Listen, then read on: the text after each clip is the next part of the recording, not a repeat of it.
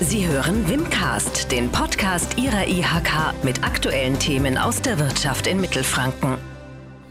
Bei Wimcast geht es natürlich immer um die Wirtschaft, aber dieses Mal in einem ganz besonderen Sinne.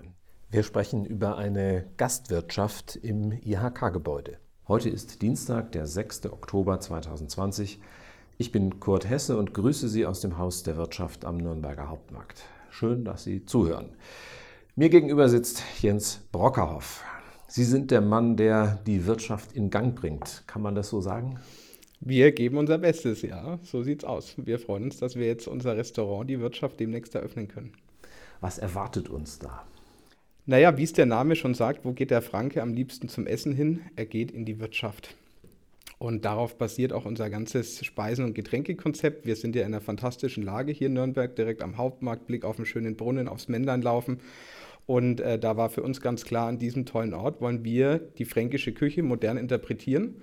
Und ähm, wir sehen da zwei ganz tolle und spannende Zielgruppen für uns. Es sind einmal natürlich die Besucher aus der ganzen Welt, die nach Nürnberg kommen. Denen wollen wir zeigen, äh, was das Genusshandwerk hier in der Region kann äh, die tollen Biere, die tollen Winzer, ähm, die tollen Spezialitäten, Innereiengerichte, sonntags die Bratenküche, die fränkische Brotzeit. Also da sind uns ganz viele tolle Sachen eingefallen und zum anderen wollen wir natürlich auch eine Anlaufstelle werden, dass der Nürnberger auch zum fränkischen Essen mal wieder in die Stadt reinkommt. Wann soll es losgehen? Ja, wir sind äh, in den letzten Zügen. Wir planen nächste bzw. spätestens übernächste Woche dann an den Start zu gehen und hoffen dann noch auf ein paar schöne goldene Herbsttage, um dann auch noch den Außenbereich mit nutzen zu können. Und geöffnet hat die Wirtschaft im Haus der Wirtschaft wann? Wir sind sieben Tage die Woche für unsere Gäste da. Wir haben Montag bis Samstag durchgehend warme Küche von mittags so 11 Uhr bis abends um 21.30 Uhr. Und sonntags steht dann die Wirtschaft ganz äh, im Zuge der klassischen fränkischen Bratenküche.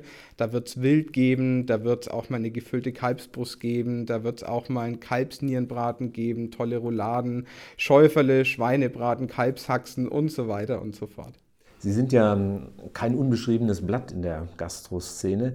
Wollten Sie schon immer Wirt werden oder wie ist es äh, gekommen? Überhaupt nicht. Ich wollte ursprünglich was ganz anderes machen. Ich wollte Medizin studieren und habe in meiner Jugend Tennis als Leistungssport betrieben, hatte einen hohen Seitenverschleiß und habe mir dann irgendwann einen Nebenjob gesucht als Spüler um meine Tennisseiten finanzieren zu können und habe da den Köchen über die Schulter geschaut und das hat mich dann so begeistert, dass ich irgendwann für mich entschieden habe, äh, ich will in diesen Handwerksberuf gehen und ich bereue es nicht. Ich finde nach wie vor, es ist ein fantastischer Beruf, weil wir eben mit Kreativität und mit Handwerk ähm, wirklich den, den Menschen ein tolles Erlebnis bieten können. Es ist was sehr Emotionales, was wir da machen in der Gastronomie. Vom Tellerwäscher zum Millionär, zumindest zum Unternehmer. Sie haben ja verschiedene Sektoren, äh, in denen Sie tätig sind, von Catering bis äh, Sterne-Restaurant.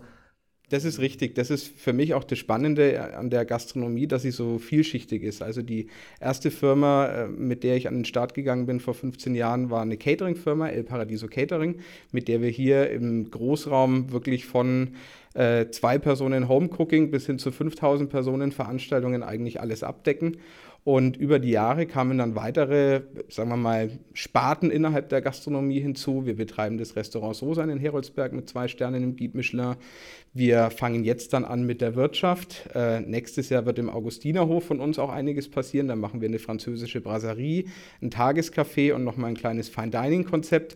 Äh, zu uns gehört die Patisserie Tafels hier, hier in der Weintraubengasse, wo wir die Macarons in Nürnberg äh, versuchen immer bekannter zu machen.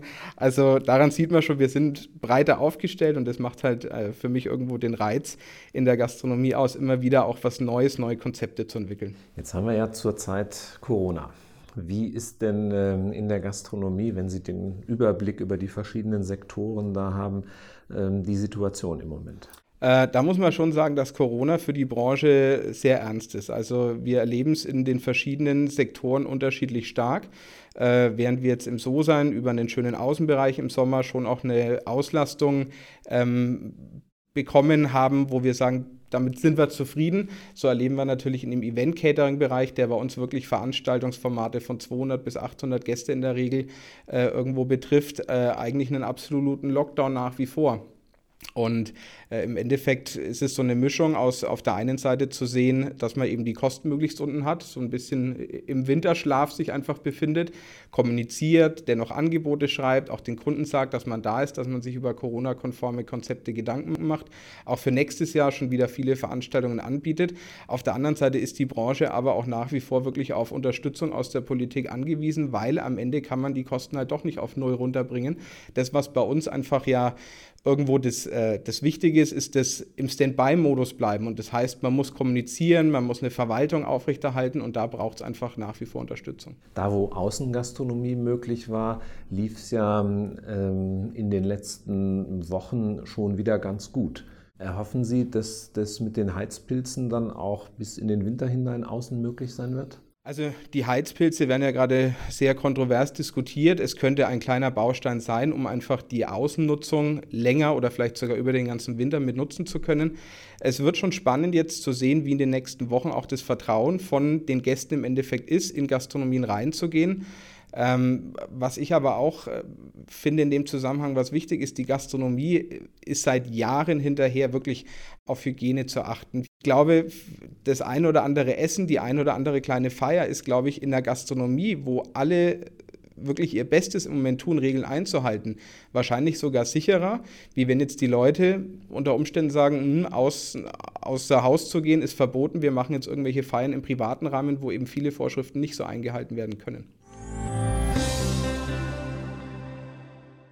Wie sieht es denn mit dem Personal aus, mit Blick auf Ausbildung?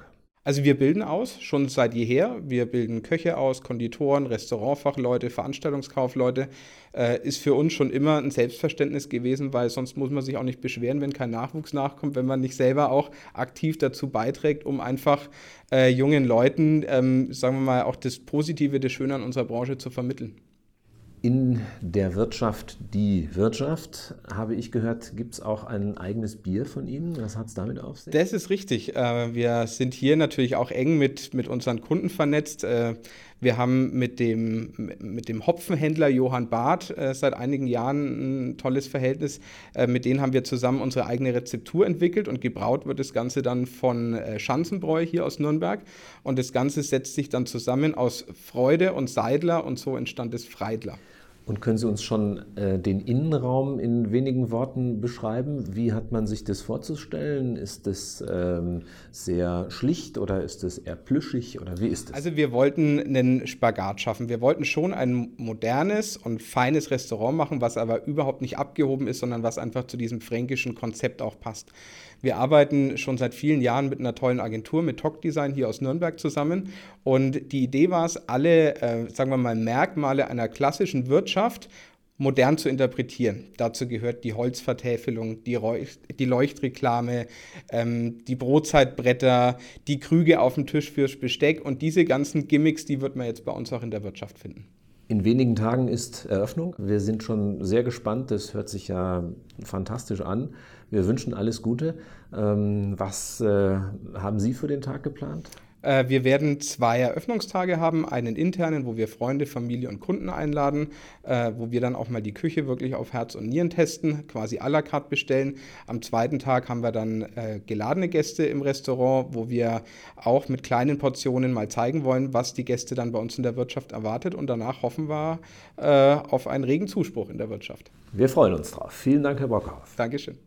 Das war Wimcast, der Podcast der Industrie- und Handelskammer Nürnberg für Mittelfranken.